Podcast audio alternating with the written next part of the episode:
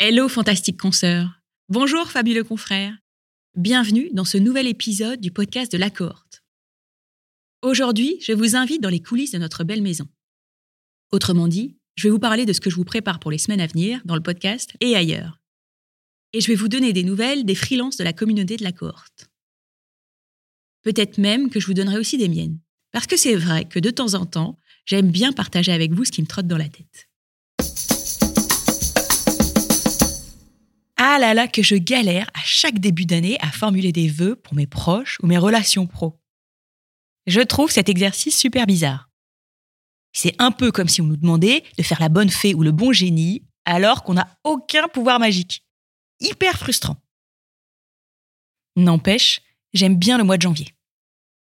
Parce que grâce à la ferveur collective et au break que je fais généralement pendant les fêtes, j'ai l'impression que je m'apprête à écrire une toute nouvelle histoire et que j'ai 12 mois pour le faire. Le kiff.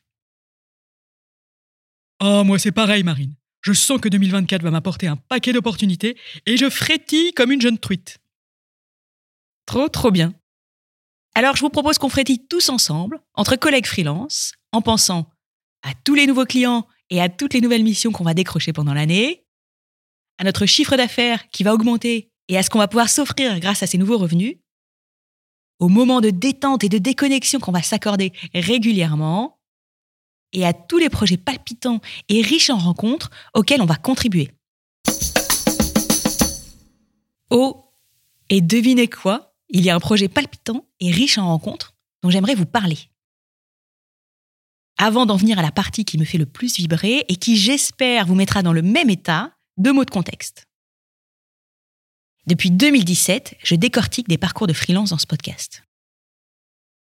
J'ai observé qu'il fallait un paquet de compétences pour réussir à développer sa boîte en solo et à s'épanouir dans l'entrepreneuriat.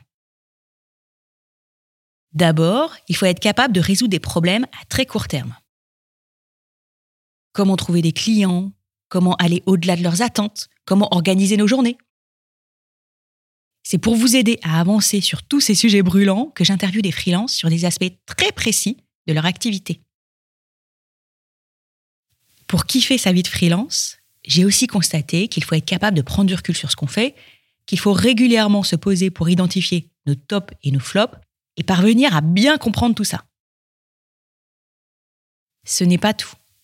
On doit également savoir se projeter dans l'avenir, se demander où on veut aller et affiner le plus possible notre vision des choses pour qu'elle nous guide dans nos décisions. Perso, j'ai beaucoup de mal à prendre du recul et à me projeter dans l'avenir.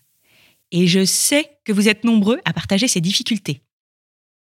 En 2024, je vais donc réaliser des épisodes qui nous aideront à progresser là-dessus.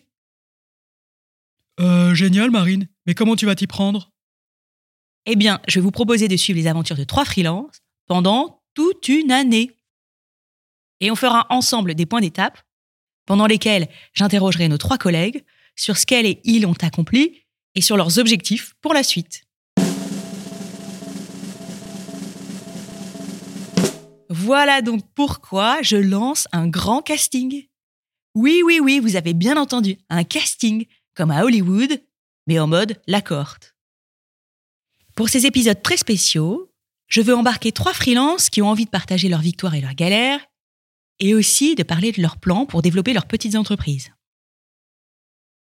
Oh, ça m'intéresse ça, Marine. Tu recherches des profils en particulier? Non, tout est possible. Je vais essayer de constituer un trio de freelance de niveaux d'expérience variés et de métiers différents, pour que tout le monde puisse s'identifier. Ah, cool Et comment je fais pour postuler? C'est très simple.